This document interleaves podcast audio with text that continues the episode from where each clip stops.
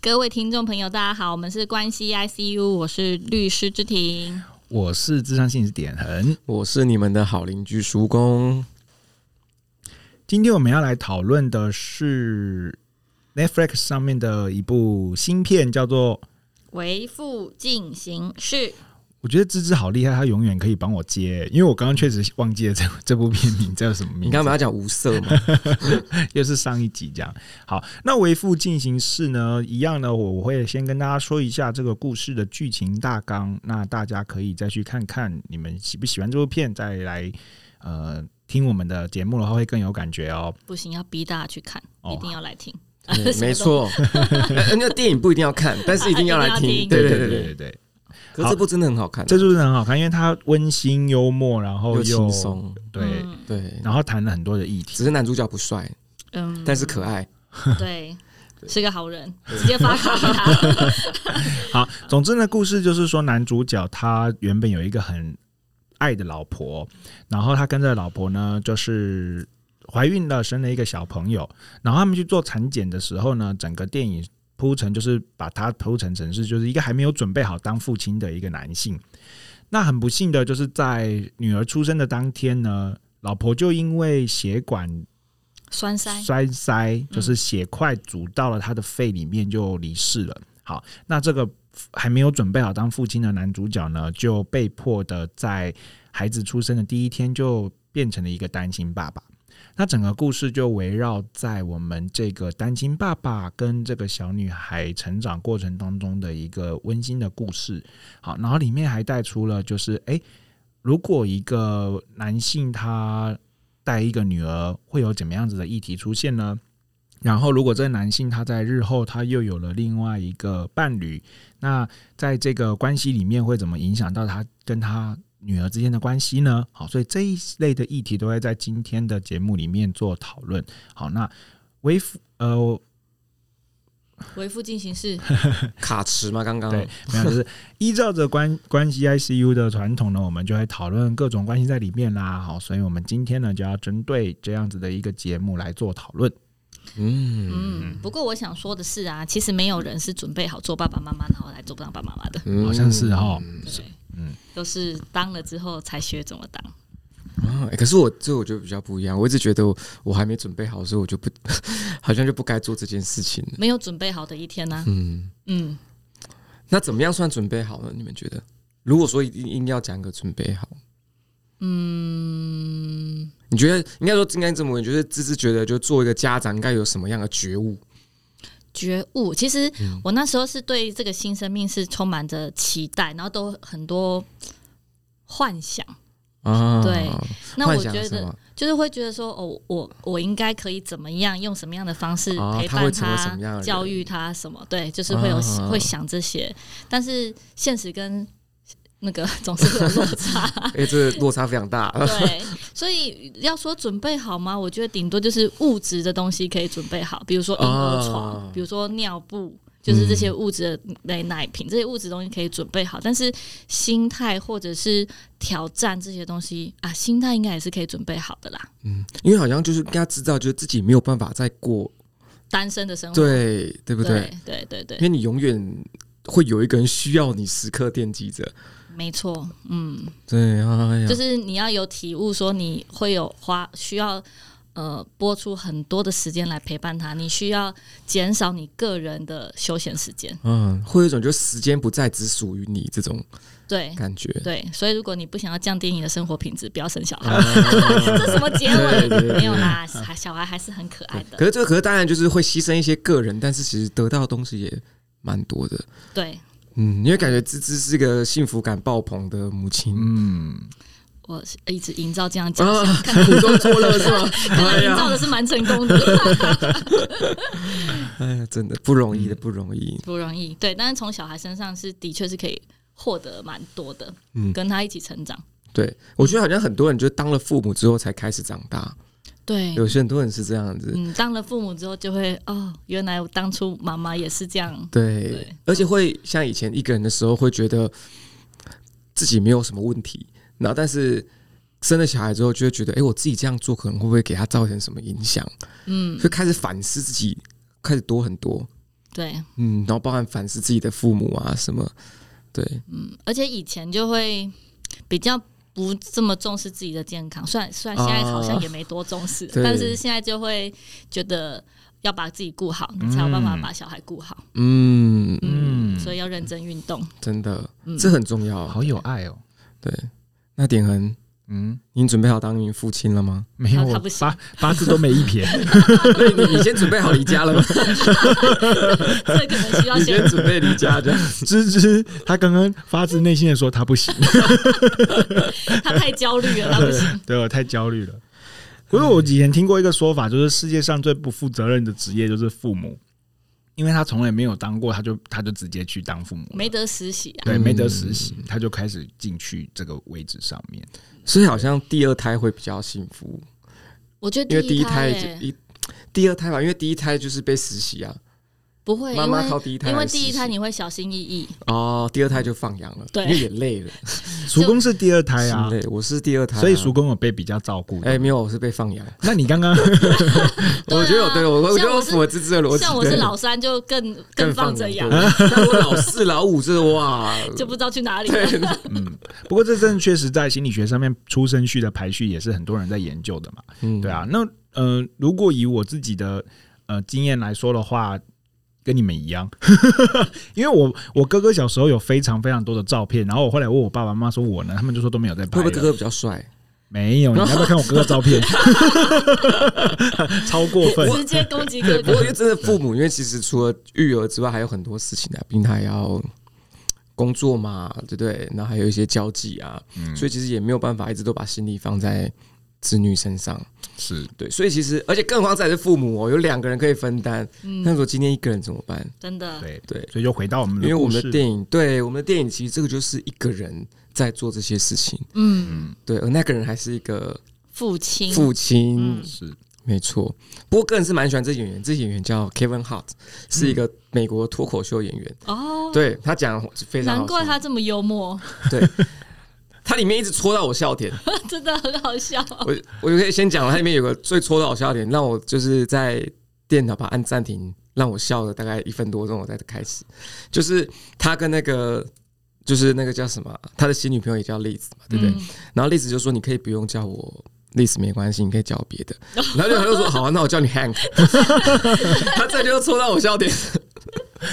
为什么？啊，为什么？我我就觉得很好笑啊、那哪哪来？为什么突然对要有叫人你叫黑哥？然后那他，然后最后后面他就叫 Hank Hank Bye Hank，太可爱了。对，他可以很正经的讲笑话。他是一个对幽默的父，可是他是幽默的父亲。嗯不过这幽默父亲在遇到一些就是真的遇到你的时候，还是会认真严肃起来。对啊，没错，嗯，对，OK，那我们今天就是从我们这个单亲的爸爸开始。那在点恒老师的那个个案里面，应该也有很多是来自于单亲的父亲吧？不过我们刚刚在开始之前，我们就在讨论说单亲的定义，对不对？因为后来我们好像有发现一件事情，就是呃，现在大家很多人的单亲会说，如果我离婚了，我就会说我是单亲。然后，可是因为电影里面的是属于丧偶，那我们今天的整个单亲的定义可能会放在是丧偶这个部分，或者是说小时候父亲或母亲就真的消失在我的生活当中，而不是就是说，哎、我可能是离婚了，可是我还有见面，那这样的话可能就不是被我们定定义在所谓的单亲里面。嗯，那如果说是以我自己的实务工作经验来说的话，单亲的个案是有的，嗯，应该不少。但男女比例呢？就在你的经验里面，你觉得你说会来误谈的对吗？对对，单亲爸爸多还是单亲妈妈多？妈妈，嗯，单亲妈妈多哎、哦嗯，对，我的我的印象当中，单亲妈妈都是比较多的。嗯，可是可是这个里面可能也有一些就是就是采样上面的，对，当然的，因为这是你对对个人经验而已。对对对对对因为单亲爸爸也就是可能不一定走到智商，说他可能对走去酒吧了。对，没 错，没就嗯错，是因为片中多次说提到，就他说他需要去酒吧这件事是情。是。可是我觉得好奇怪哦，单亲爸爸在我自己的印象里面，好像他都会再去找一个后母来照顾小孩。啊可是好像单亲妈妈就比较没有在我的经验当中去听到说她会再嫁给另外一个人去照顾她的小孩。因为照顾小孩，传统都会觉得是对妈妈刻板印象，对对。对然后反而男性是不是会有有有有一些啦，不能说全部，就是反而会想要赶快再找另外一个异性，然后把这个责任给托付给他。嗯对对对对对对对对对，所以我自己的经验当中比较多会变成是重组家庭，比如说嗯我带着我的小孩，跟我的后后面的这个先生，他也带着他的小孩，嗯我带着我的一群小孩， 对，比较比较嗯常哼听到的是这个样子。我觉得好像比较少听到，就是说，哎、我我在我我嫁给另外一个单身的男性。比较少这样，嗯可是一个男性他如果带着小朋友，他在娶娶另外一个单身女性，好像在我的工作里面是比较常见真的。是不公平。对，那、诶那我想问芝芝，就是因为像比如说刚刚点提到说，单亲父亲会急着去找另外一半，嗯，对，那单亲母亲会吗？会有这种倾向吗？还是还好？你会觉得育儿这件事，你会需要另外一个人吗？还是你觉得你来就可以了？就我个人的经验上，因为我跟前夫就小孩的部分，我们两个呃算是合合作式父母啊。对，嗯就是我的观念是呃。小朋友的成长过程，爸爸很重要，啊哈，对，所以我反而是一直跟我女儿说，你最近比较少去找爸爸、欸你要不要去找爸爸？鼓怎么励听起他来很伤心， 爸爸哭了。对，就是，所以我我反而会鼓励他，因为我觉得我能给的跟爸爸能给他的是不一样的东西。嗯，对那有什么东西是爸爸能给你不能给的吗？呃，例如玩具 没有，开玩笑，就是爸爸，比如说呃，玩游戏，我们会带小孩去玩的，可能就是不一样的东西。啊，嗯，嗯，因为好像其实真的男性跟女性的教养好像真的会有差，对不对？是因为像比如说在电影里面，就是那个呃主角他带给小孩的第一个娱乐是德州扑克， 对，就拉朋友一起来玩，对，然后赌注是明天，就好像爸爸在教育上面是更开放、更自由、更不计后果，嗯对，好像爸爸以快会，乐为主。爸爸好像比较会带小孩去做一些比较有挑战性的活动或者是游戏。啊嗯，对，那妈妈可能就会呃比较担心小孩会受伤，反而就对比较不会带他去玩这些刺激哎、的，那我可不可以这样说？就是爸爸反爸爸会倾向就是让小孩遭加遇入危险。嗯对对对，就加入自己的兴趣。 就爸爸纯，因为爸爸本身就爱玩德州扑克，所以就小孩加入一起玩。所以爸爸本身自己也在找乐子，但是妈妈是会以一个陪伴的角度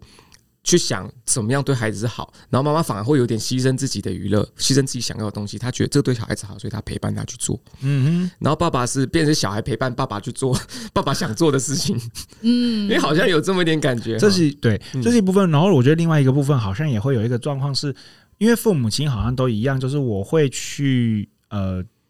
同理我的小孩，我是觉得我的小孩应该可以做到我可以做到的事情，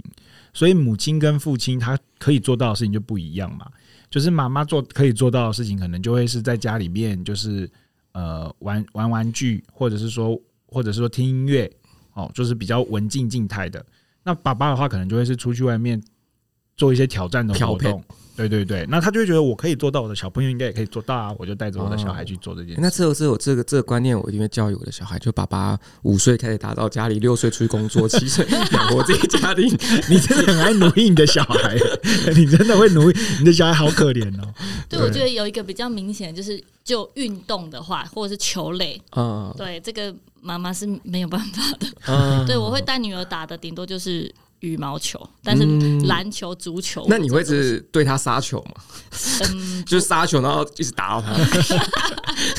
就是以她现在的技术跟技巧，我可能我们可能打个两三回就已经很厉害了，嗯， 可以接球就可呃一直以。在捡球这样。因为我看那个什么，就是我看有一些视频，因为我我非常喜欢篮球，那里面也会有很多就爸爸带小孩，然后爸爸就带小朋友去打篮球，然后爸爸就会一直冲撞小孩，然后然后在小孩身上灌篮，然后一直对他怒吼啊，你以后会变这种然父后亲然后小吗？孩就是 一直被推倒，一直被推倒。非常坚强的小孩，你以后要当这种父亲我吗？觉得我觉得蛮好玩。对对对，会会。不过我觉得爸爸妈妈带小朋友的方式真的不同啦。对对对啊，像我妈妈小时候就很爱跟我们讲说，你不要把自己弄那么脏。然后我爸爸就会一直就是鼓励我们去跑步啊，然后去运动啊。你们是类似需要这些鼓励的，没有错。这种你说我们家庭 吗？对因没为我有们说家你个人啊的 我觉得弄脏可以耶，再弄干净就好啦。 啊，嗯，嗯，不然会那弄得很脏呢。就是你下去洗衣服，你整个洗衣服洗衣机里面都脏了，嗯、那我那件衣服它掉到泥坑里。就是我我会去看今天要去参加什么活动，例如说要去参，就是会有泥坑的，我就会让他穿旧的衣服去。哦，那回来那件衣服就不要。我我刚我刚刚在录录音之前，我看看到一个影片，还蛮有趣的，就是那个一个黄金猎犬，然后就穿着妈妈帮它弄的帽 T，然后妈妈就是一边拿面包在喂它，一边把面包在喂鱼，然后就黄金猎犬就忽然跑掉了，他去吃鱼嘛？它吃它醋跳到了水里面去把那些面包都 吃掉，然后就穿着妈妈的帽 T，然后妈妈就在摄影摄影机另外一头 崩溃。狗狗是一种很啊很可爱。很笨的东西。对，这也是一个， 啊，这也是教养的一环啊。对，哎、不过如果说今天回到电影里面，就其实主角他其实非常负责任的一个爸爸，嗯爸，爸，它是对一个负责因为任的他东其西，实有别于就点刚刚说，他急于找另外一个女性来将就是啊、呃教养这个义务交出去，他反而是自己负起这个东西。嗯，对，这其实是非常非常难得的。嗯，而且他，我觉得他的主管也蛮信任他的啦，哦可以让他上班的时候，不要不就是在家里上班，要不就对带小孩去公司。跟他跟他们的产业也有点关系，他毕竟做工程商，有一些居家办公是可以的。嗯，嗯，对可我觉得他们主要是因为老他们主角的公司好像也都不太是正常 人。你有看到有一幕就是那个就是因为他一直要哭，就是小朋友哭了，一直安抚不了，然后他主管就走说要不要我把我的小拇指给他 喊一下？对对对，我家小朋友喊我小拇指就就就就好了，要不要给他喊那个一超下？好笑的，那个也是诶抽中我的梗。对，对。还有那个吸那个吸尘器也是我觉得超好笑的， 就白白噪音。噪音，对，白噪音真的有用。真的哈、吸尘器呢？是吸尘器或抽油烟机，或者那个吹风机，真的啊、哦对小朋友这真这的有是用真的，是真的。呃是真的哦哦。哦。各位听众朋友，如果你们刚好有育儿的困扰的话，因为他故事里面就演到说小朋友哭闹不停，然后那个就是大家都在帮他想办法，因为他是一个对单亲父亲，然后大家就觉得说这个单亲父亲好就像是单亲新手父亲，对对对新手父亲感觉就很可爱，对，所以就大家一直在帮他想办法怎么安抚小孩，嗯是是是，超好笑可。是这些都是一个有趣的，有因为像我们刚刚提到，很多都是新手父亲会遇到的处境啊。但是这是有趣的一部分，但其实也是会有一些比较心酸的地方。是的，嗯，就是像其实父亲他其实在很多场合下，他会被冠以一个就是你不会、你不懂嗯这种就是标签，就涵盖就是像那个呃主角他没有办法安抚自己的女儿，然后他去了一个家长的座谈会，类似那种就是哦，对互助，嗯，对母嗯，那叫母姐会吗？他我是也说不什知道么新手妈妈的聚会？对对对对对对。嗯然后可是进去之后，他们大家都说这是给女性的，对，然后他就说怎么会？你们外面对贴对的是对对父对母，对，怎是么会家长，嗯，对，就是好像大家都会有这种刻板刻印象板印象而且甚至那个什么主角带他的小朋友去去小儿科的时候，小儿科医师只是讲了，还没有还没有讲到他女儿的状况，他又先自我否定了。嗯，嗯，对我不是一个好父亲，我不是一个怎么样，他又先自我否定。我做的不好，对对对对对，嗯好像很多人就是在碰到就是社会给他们一些负面标签的时候，都会有这种敏感的嗯，现象，对不对？嗯在点人个案里面有发生过吗？你是说如果就是我假定你不会，嗯，就今天新手父亲或新手妈妈，然后我假定你这什么都不懂，然后所有人都想教你，那嗯这样他会不会有一点就是自我否定的状况？嗯，在我的工作里面比较常遇到的反而是小朋友、欸，或者是青少年，就是青少年或者是小朋友，他很很很长，就是被认定为说这件事情你做不来，然后你没办法，你没你没办法自己做，然后父母亲过度保保护，反而比较多是这样子的。成人的部分的话，我哦比倒较是少接触到，对对对，比较少接触到。哦，对。不过因为在那个什么电影里面有把这一段刻画的比较清楚一点，嗯然后但我们其实看来好像也会这样子发生啊。嗯嗯就当当大家都觉得你不会的时候，你可能有时候会开始怀疑自己了。嗯，因为其实很多时候，其实我们会很需要他人的肯定，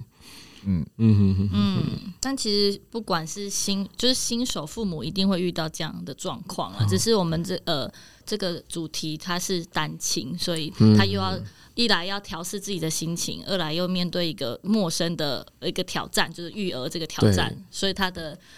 的确比较可能情绪起伏大一嗯点，不然分就是我我当初也是大家都给我意见啊呐、就是新手妈妈一定会遇到这样的状况。那他们会干涉你吗？因为像片中他的那个妈妈跟婆婆会，其实会。疯狂干涉、欸，我妈也是疯狂干涉我，哇，他会怎么？他会像那样，就是我我我住六个月， 我让他人家住对六个月，他们会觉得说你因为你第一次当妈妈，然后你又刚生完小孩，所以你要照顾自己，又要照顾小孩。哦你会太累，所以我来帮你分担。所以几乎就是在坐月子的时候，我要抱小孩，小妈妈就把我小孩就抢走，这样、哦就直接真的抱哦，这就抱走。就那你说会生气吗？你会不开心吗？嗯，倒是不会，但是就是假设说遇到我已经快安抚好他的情绪，就小朋友在哭，哦我已经快安抚好他，然后他临时又被抱走怎么样，然后他又开始哭了，我就会觉得说啊，我本来就已经快好了，对快好，他快睡着了嗯之类的，我想问怎么安抚小朋友？白噪音。 真的有办法，就是光拍他背，然后哄他，就把他安抚下来的吗？应该要看他哭是 看，拍的大不大力，啊，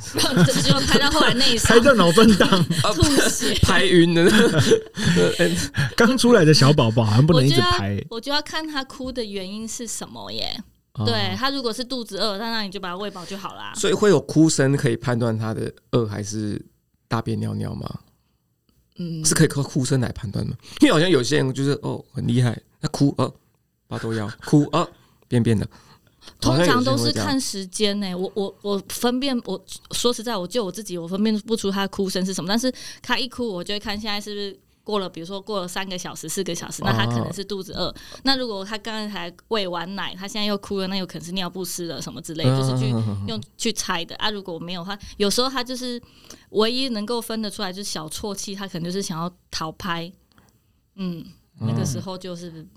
把他抱紧紧这样。啊，我感觉之后很适合找一个就是聊妈妈经的人一起来跟芝芝芝分享嗯这一啊块，啊因为我的因为我的同学他们现在就是很多都是刚刚有育儿经验的，然后他们就会分享好多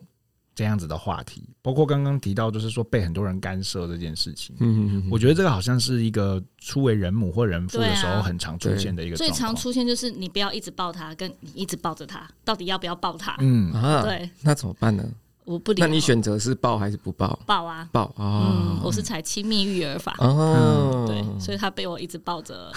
就是到很很大了。 嗯，那时候就是一直哭，放下去就哭，然后我妈就说三个月就好，然后等到三就是一百天，他们会说一百天就 好，对，嗯对先满月，然后满月再一百百天，日对，百日就好。那没有啊，我大概一直抱了快快到一岁了，手都手都撞出来了，对 肌肉线条都出现了。对，所以小朋友在身上就会有安全感，就会比较安，就会比较 嗯，可能是安全感，或是闻到妈妈的味道吧。感觉点燃是一路抱到五岁了，嗯那妈妈 被过度宠溺，或是一应该是，路抱那你到妈五妈的岁，手对手对。背应该是蛮壮 的。不过那个，哎、我我刚有嗯刚点，你小时候一定会是一个很欠揍的婴儿，为什么？你感觉会一直小啜泣，然后要讨拍的那种。嗯，没有。可是我哭到开刀、 哎，对，可是我哭到开刀，哭到哭到散 OK 散气吗？嗯对那么哦知哦道，会哭到疝气，对对对，什么意思？疝气是器官就是位置跑掉嘛，对不对？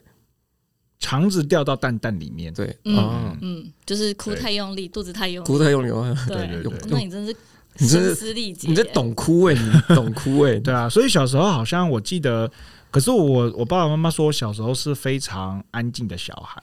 啊，对对对，就是不太不太动，然后也不太讲话，就是很小就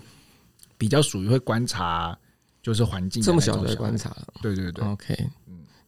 他你不太很文静，但是哭到散气，就是不哭就是没哦事，不一哭哭则就已对，嗯一哭哇，这我就不知一鸣 不惊哭到人。开刀不罢休那啊种。还是开刀后过后，因为我有印象，过后我确实是蛮安静的。我记得我有一次在国小的时候，还在那边看那个水中的蝌蚪还是什么，然后我同学就跑过来，就是跟我聊把天，你推进去， 太坏了吧！我就是一个人蛮孤僻的，后来才比较。那你发生了什么事情呢？你说怎怎么变活泼吗？嗯，遭遇什么刺激？好像后来在学业成绩上面比较有有有成就感之后，才比较有自信。不然原本好像比较没自信，然后会很多的害怕跟担心，就觉得好像嗯、呃也很危这险样是子。这是跟小时候妈妈抱你不够有 关系。我妈妈应该抱我办蛮 多的。你刚刚不是说抱到五岁吗？但是那你还这样，不可考，不可考，太久之前哎的事。呀，对，好想好想知道大家婴儿是什 么样子。所以我觉得爸爸妈妈的角色分工其实不太一样，所以是有有需要那芝芝那时候跟那个前夫的分工是，诶、我们现在是有在录音的哦，我只是在啊对，啊前夫的分工哦，这没有卡 顿，没关系，我们可以剪 辑，好像没什么分工，都是你在用。因为都粘在我身上啊。因为好像正常都是这样子，对不对？对，然后它又是喝母奶，所以也不太需要泡奶。那你们觉得需要一个明确分工吗？比如说，我们需要跟另外一半说，哎、你负责什么什么什么什么什么，我负责什么什么，嗯你觉得需要吗？顶多就是换尿布啦，换尿布是可以可以啊大家一起轮流的。因为如果说不采分工、采自发式的话，就很容易会有一方会有不平衡的情况。是，对啊，嗯，感觉芝芝就很不平衡，就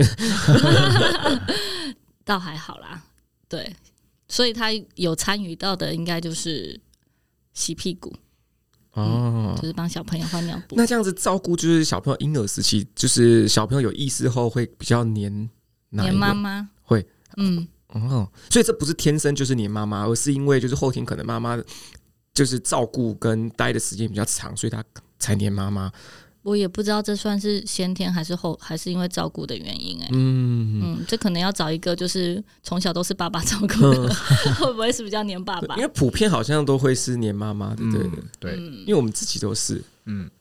不然这好像还是我我自己觉得，它还是跟后天的教养比较有关联啦。哦，对啊，就是妈妈照顾比较多，然后会会跟妈妈比较亲密，这件事情是比较合理的。嗯，就是按照发展来说的话，这件事情是比较合理的。然后因为父亲多半为什么呢？那为什么呢？为什么会跟母亲？母亲有母亲的什么东西，我们父亲没有吗？嗯，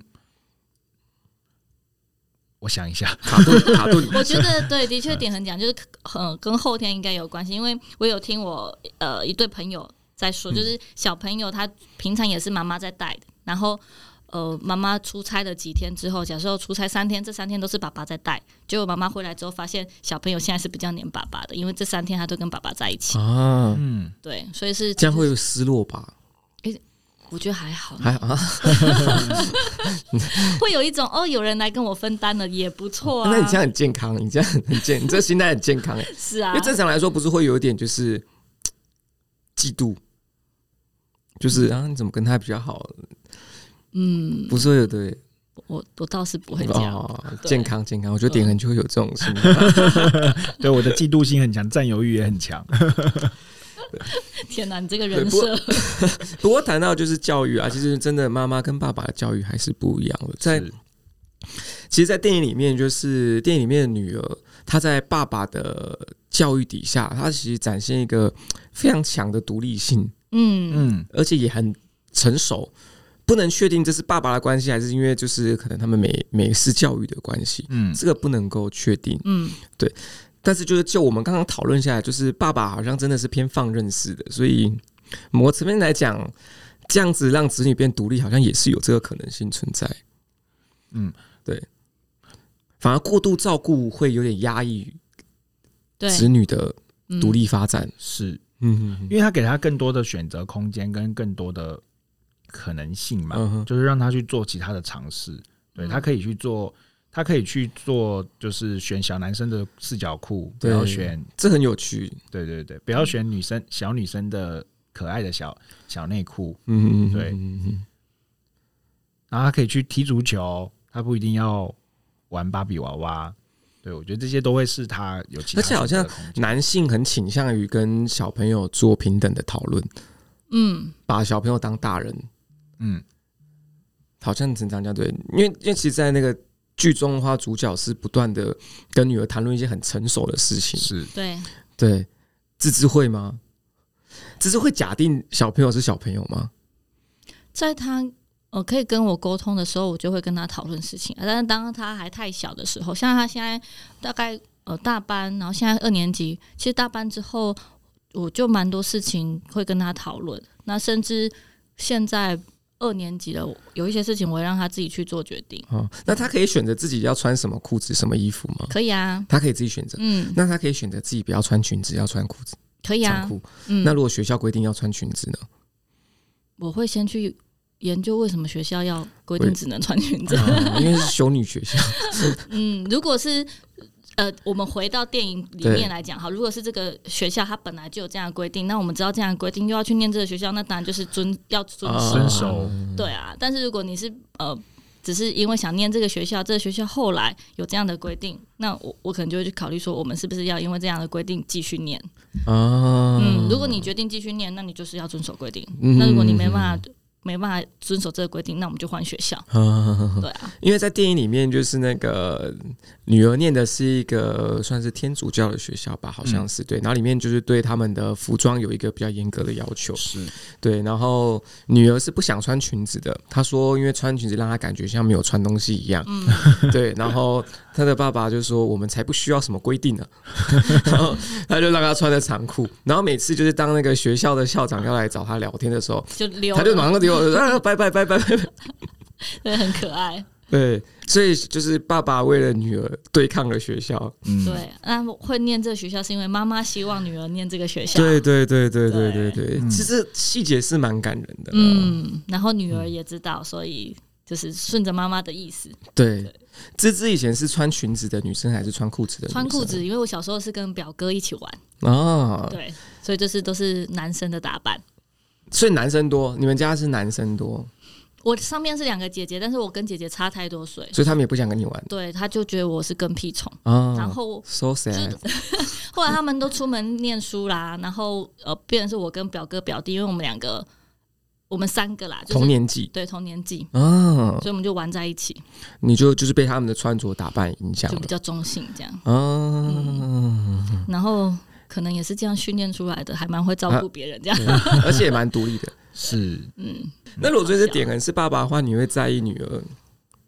的那个裤子或是裙子的？因为有些嗯人会很常说，就是女生还是要有女生的样子，对不对？我邻里最爱说了，嗯嗯，我我我觉我我觉就得说我们就会帮你 说了。不是，我觉得，我觉得对我来说有个困难是，我觉得我要去想象我的小孩这件事情的时候，我觉得理智上跟我到时候做出来的不知道会不会一样。一定不一样啊。对啊，一定不一样，对不对？就像刚回到刚刚一开始说的时候，是有没有把自己准备好这件事情。那你想象中的是怎么样？我想象中的，你觉得你会是个什么样的父亲？因为你知道我我自觉己得他会是细节控，你我也觉得，什么东西，细节控就什么都要管，而且我觉得他会是就是要女生有女生的样子嗯的那种人，他会把他特就定是形粉红塑色的成包包、粉红色的上对衣、对对粉红色的裙子、蕾丝边这种。对蕾，丝边的袜子对、公主鞋、哎对，粉红色的手帕。对，就是因为我对 为什么为什我么你们直接帮你界定好了。对好，OK，谢谢 点人。开玩笑开玩对，笑为为什么我会我会为什么刚刚说那个前提，是因为我自己理智上知道不应该这么做，可是我真的觉得我如果当父亲，很有可能会这样、欸，嗯就是真的会就是就是会希望他变成我想象中那个样嗯子，那你会希望他不要弄脏自己 吗？那肯定是啊，我自己我自己那么爱干净， 爱干对净对跟要不要把自己，就是你脏也不是整天都脏啊。就就如果以我自己现在看我，就是带我就是带我外甥子女来说的话，就是我确实是会蛮受不了他们弄着。弄个猴给给很脏乱哦这样子，哎那我我就觉得会在旁边收啊。那如我果就说说你们不要这样，那个很脏啊，不要这样做啊。这种嗯，那如果说我们直接回到电影里面哈，如果说你今天的那个女儿就是主角的女儿，嗯，她就是这样的生长状况，你是可以接受的吗？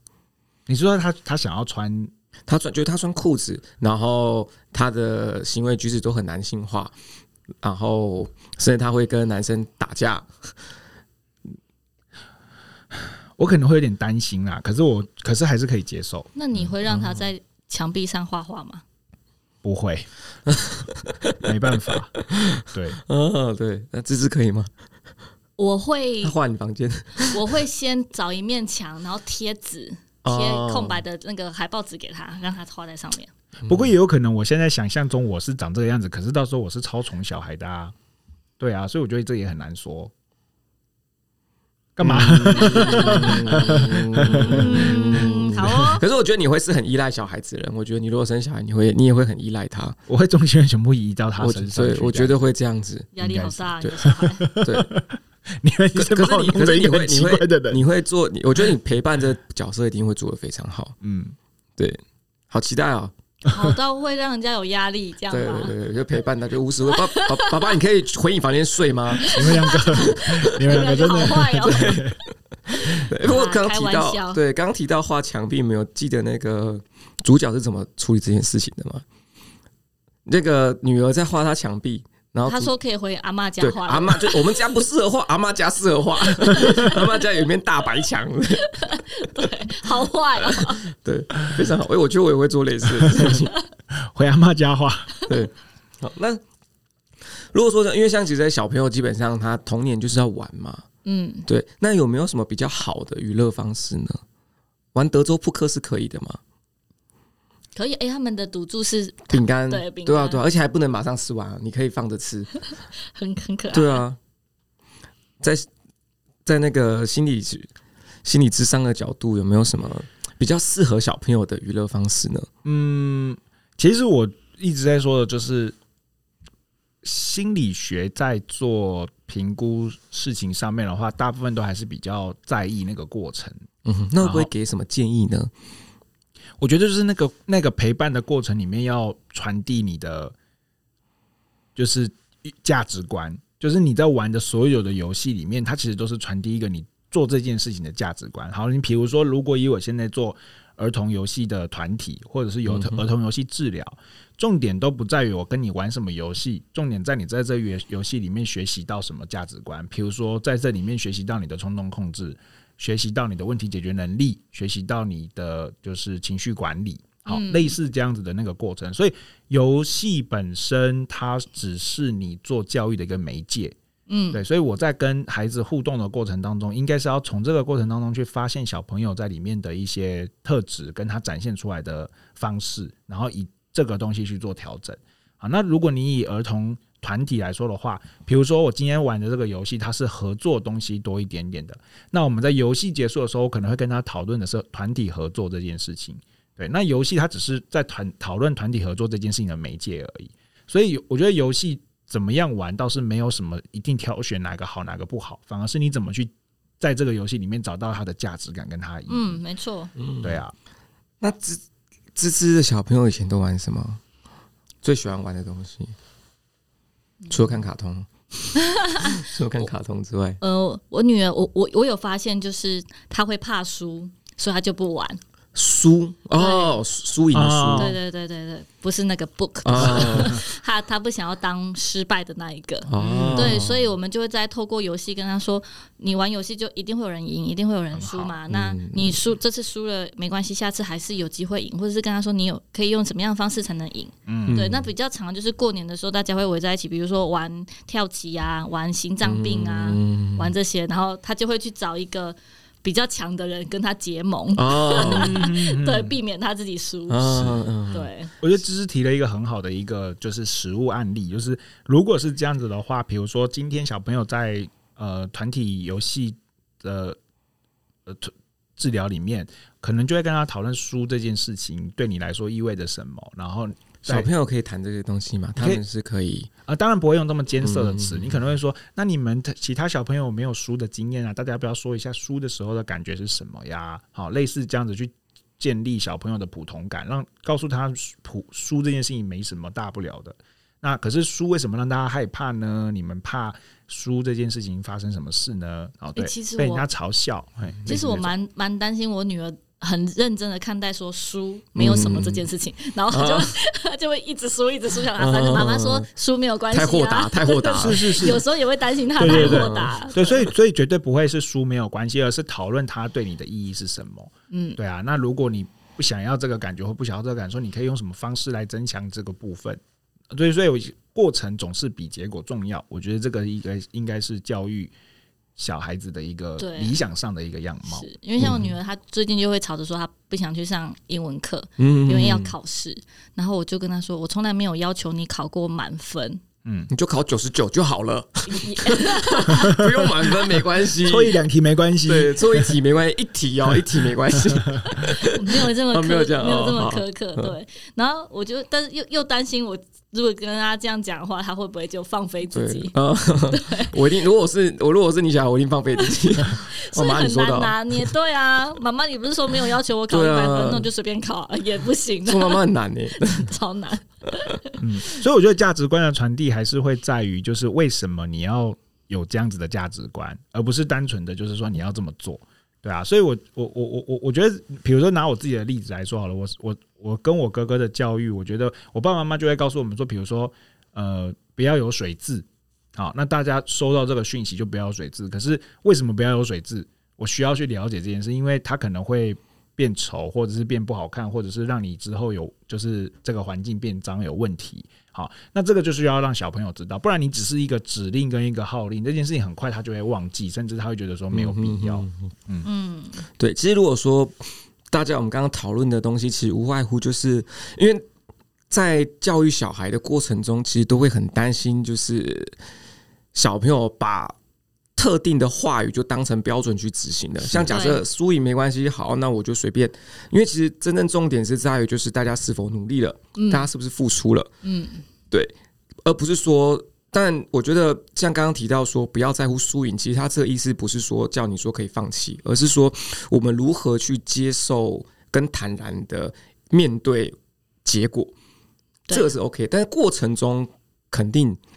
努力跟付出肯定是需要的。嗯，对我觉得这东西大家可能要比较